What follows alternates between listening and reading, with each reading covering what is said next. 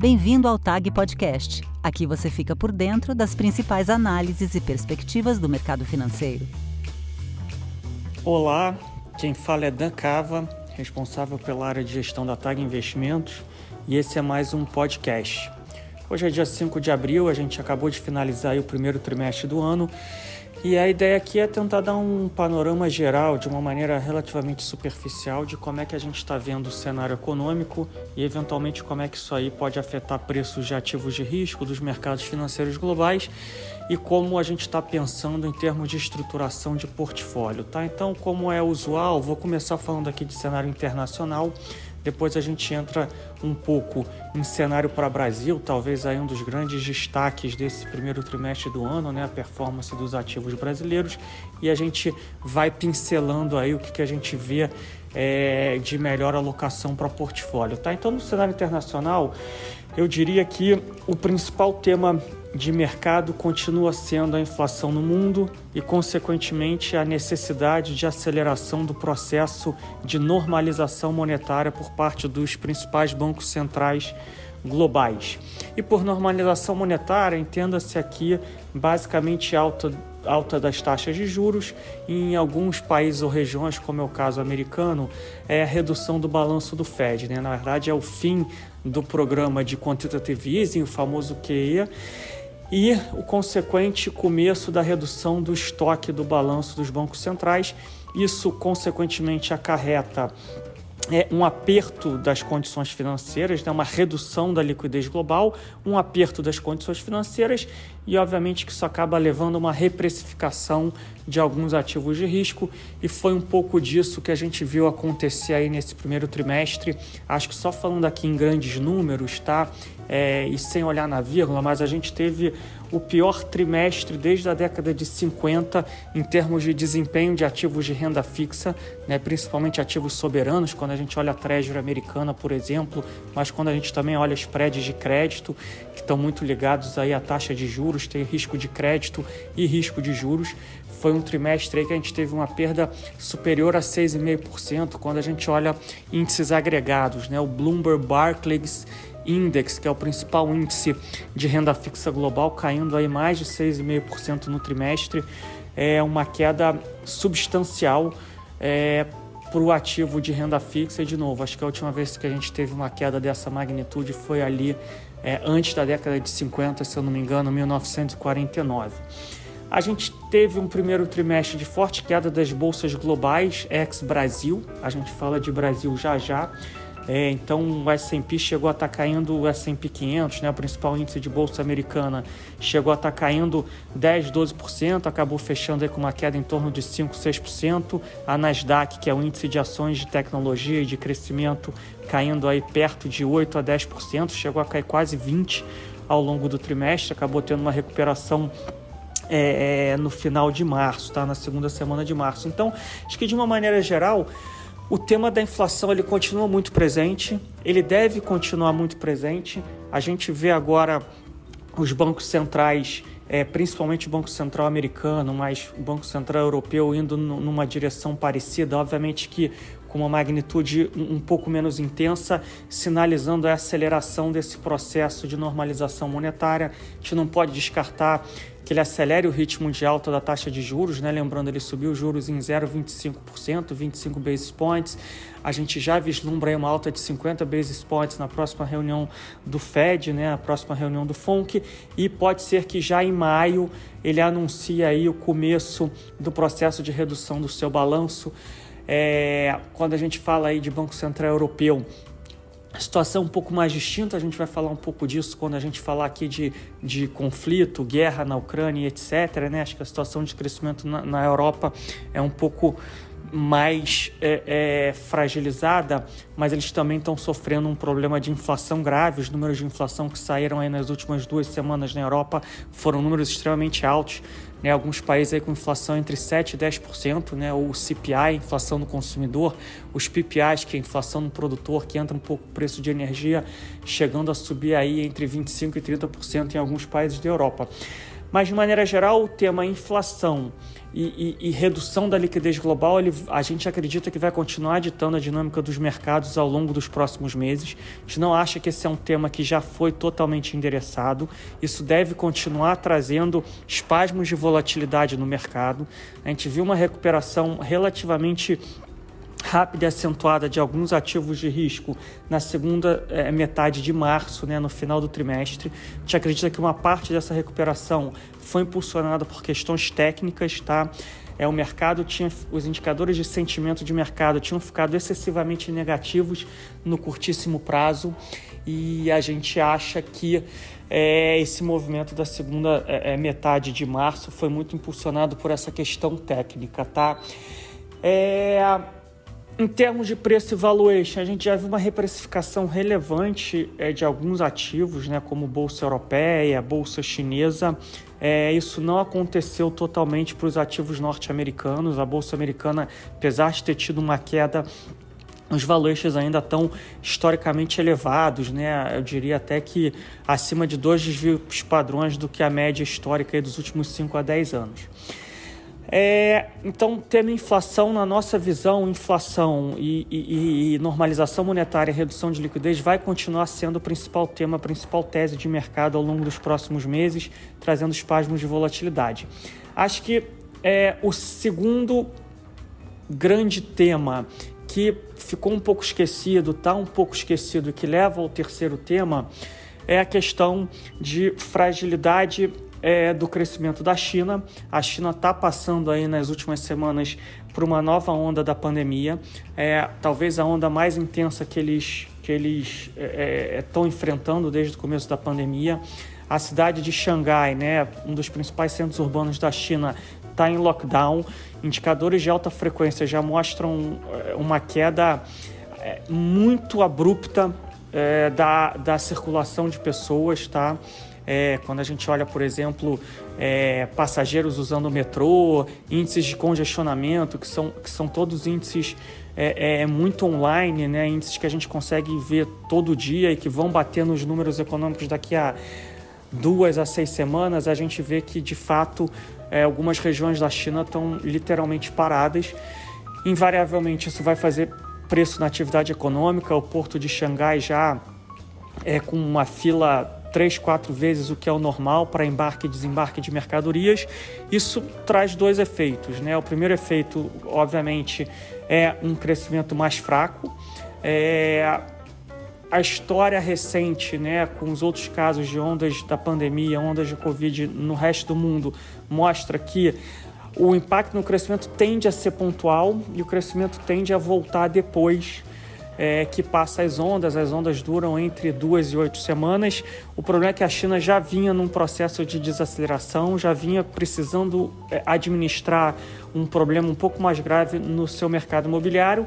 Então, quando ele tem um choque externo, como ela está tendo agora, é um choque externo mais acentuado, um choque exógeno, né, mais acentuado do que os outros regiões do mundo, porque eles ainda adotam aquela política de Covid zero, né, onde eles fazem lockdowns de cidades inteiras e cidades de 15, 20, 25 milhões de pessoas, que a gente não viu acontecer no Ocidente. Então é natural supor e a gente precisa ter uma atenção especial aos próximos indicadores de crescimento.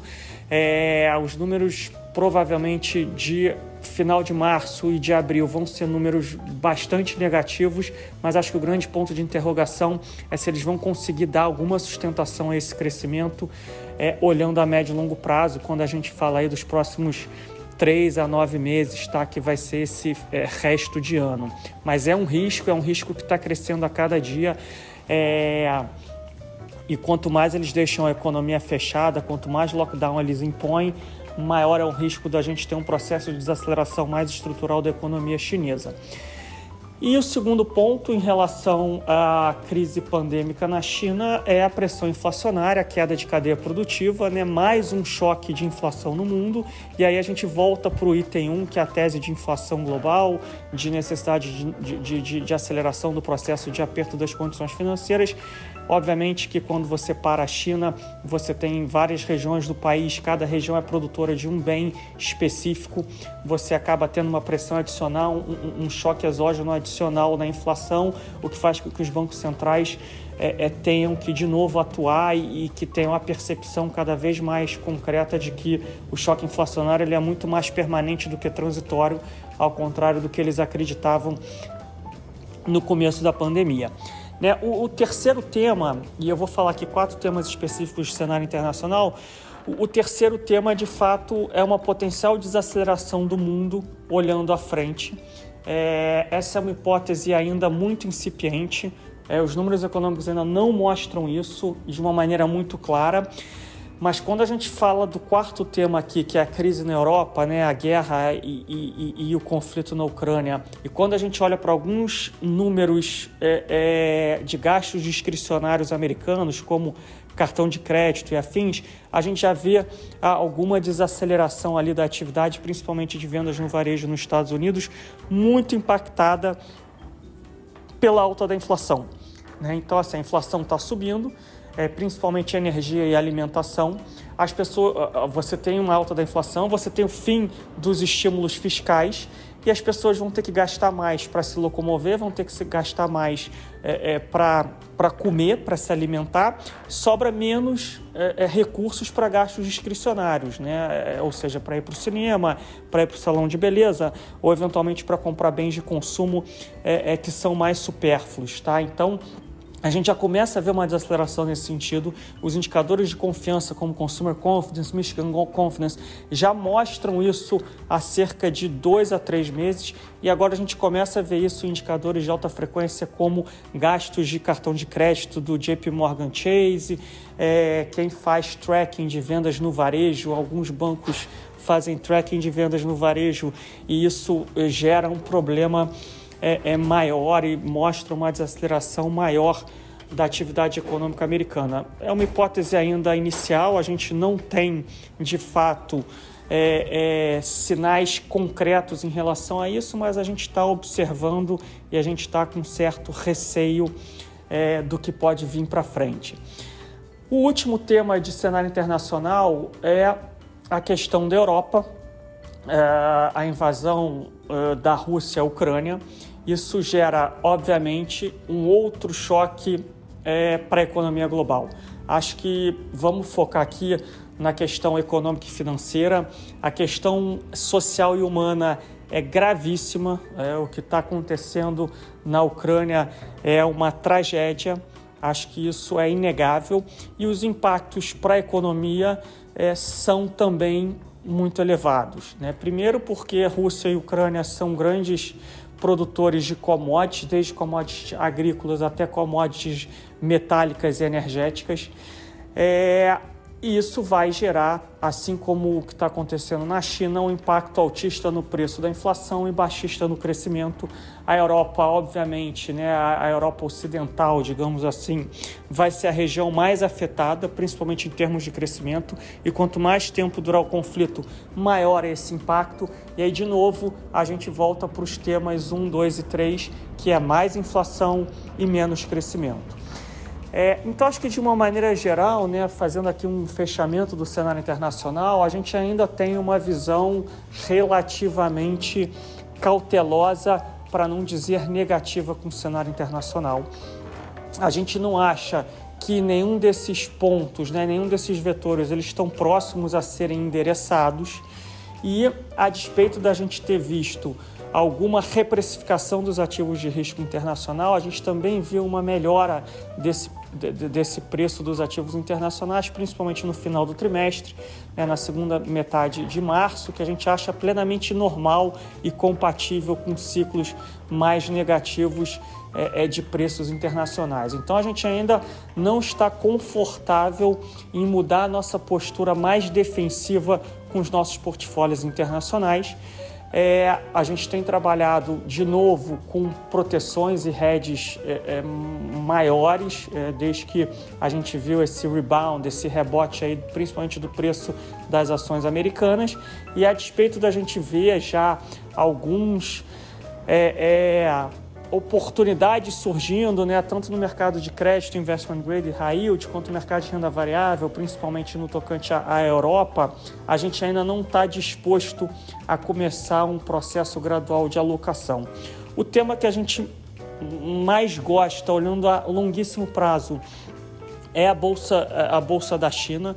A gente acha que é um mercado que já sofreu bastante, principalmente a, a, a, os ativos mais ligados à tecnologia. São ativos que estão com uma volatilidade extremamente alta, então a gente não consegue ter posições muito grandes, mas a nossa ideia é que quando a gente olha os próximos dois a cinco anos, a gente vê ali um potencial de apreciação extremamente elevado para quem tiver estômago para aguentar esse curto prazo, onde a gente tem aí dia que sobe 10, 15% as ações de tecnologia chinesa, no dia seguinte cai 7, 8, então tá com uma volatilidade elevada.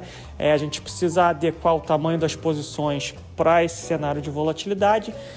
E a gente está observando, a gente acha que em algum momento aí dos próximos meses a gente vai ter oportunidade para aumentar nossas alocações, principalmente no mercado de renda fixa barra crédito americano. A gente acha que em algum momento aí dos próximos três a nove meses a gente deve começar um programa aí de alocação, principalmente em crédito investment grade high yield com taxas, é, mais, taxas e spreads mais elevados é, o momento a gente acha que não é agora, mas a nossa ideia é um pouco essa, tá?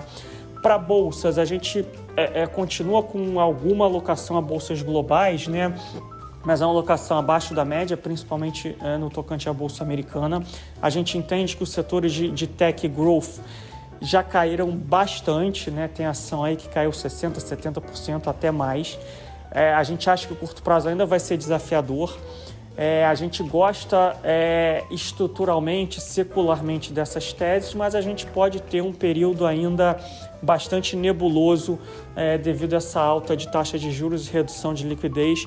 E esse período pode ser que não leve 4, 5 meses, que seja um período aí de, de, de um a dois anos. Então a gente está muito cauteloso ainda em relação a isso. Tá?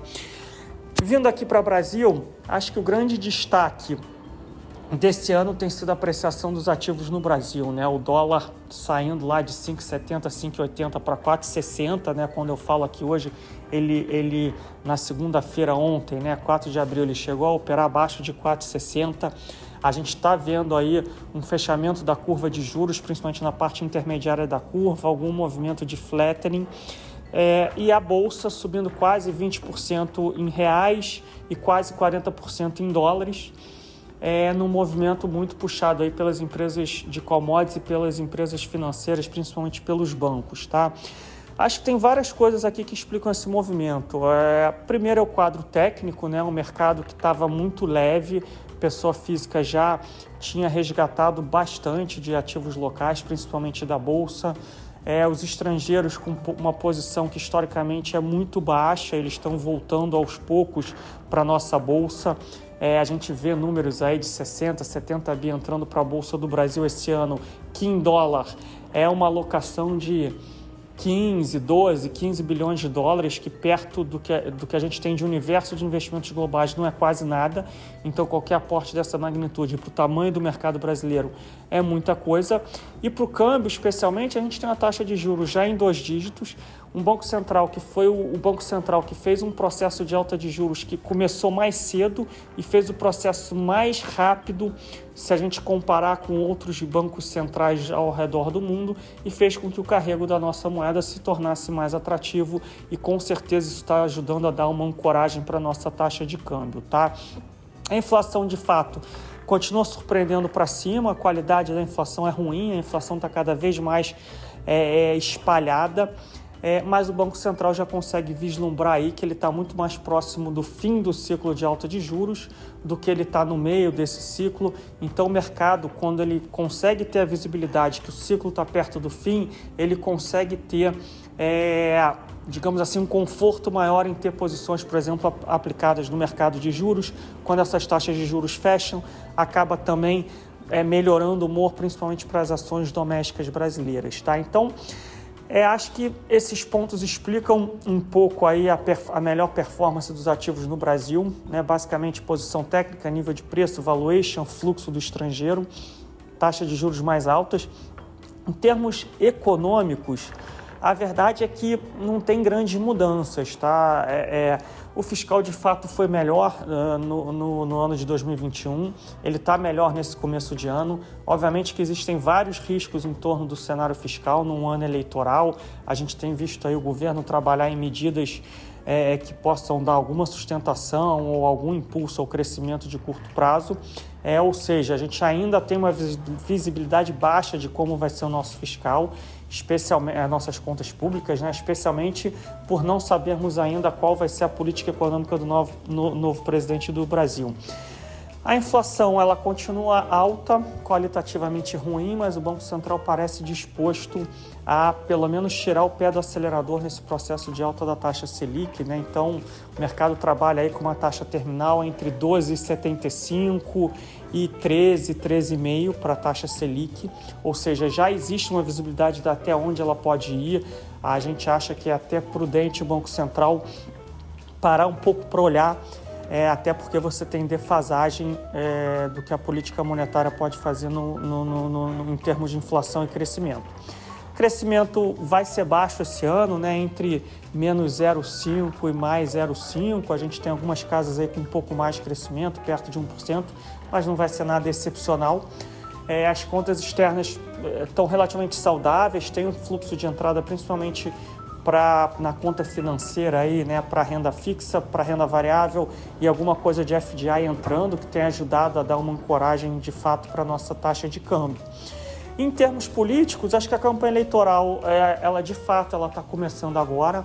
É, muitas peças no tabuleiro ainda se mexendo. As pesquisas ainda apontam para essa polarização entre Lula e Bolsonaro. O que parece é que o mercado, né, e fazendo uma brincadeira aqui, parece que a Faria Lima e o Leblon estão cada vez mais confortáveis com o eventual governo Lula tendo Geraldo Alckmin de vice, achando que Lula economicamente vai caminhar mais ao centro e não seria uma surpresa muito grande, ou não seria assim tão negativo para os mercados. Tá? E aqui eu não estou dando opinião, não estou fazendo juízo de valor, a gente acha que falta muito tempo ainda para a eleição, mas na visão da Faria Lima e do Leblon, na visão do mercado financeiro brasileiro, é, hoje, isso ainda vai mudar muito até a eleição lá em outubro, novembro, é o mercado não vê grandes riscos com essa polarização entre Bolsonaro e Lula. São é, é, dois players, duas figuras já conhecidas, a gente já sabe mais um pouco como é que eles atuam, então isso não seria um cenário extremamente negativo é, é para Brasil, tá? Obviamente que isso ainda vai mudar muito ao longo do tempo, mas esse é um outro tema que tem ajudado a dar sustentação aos ativos locais. A gente manteve nossas alocações em bolsa no Brasil nos últimos meses, a despeito do segundo semestre do ano passado e do comecinho desse ano é, ter sido bastante desafiador. É, a bolsa está subindo perto de 20%, né? 16%, 17% esse ano, mas muito puxada por commodities e muito puxada por bancos, mas principalmente por commodities.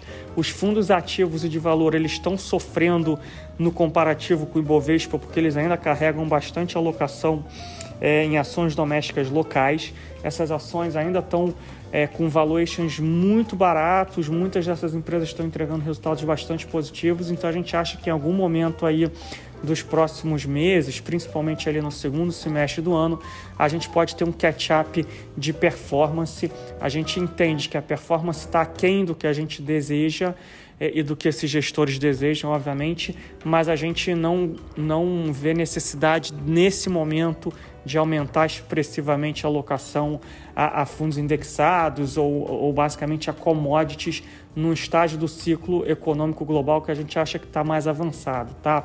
A gente vem aumentando parcimoniosamente a nossa alocação a renda fixa local, tanto pré como NTNB, juros reais. Acho que agora o mercado está começando a fazer um movimento é, de fechamento de taxa, de ganho de capital.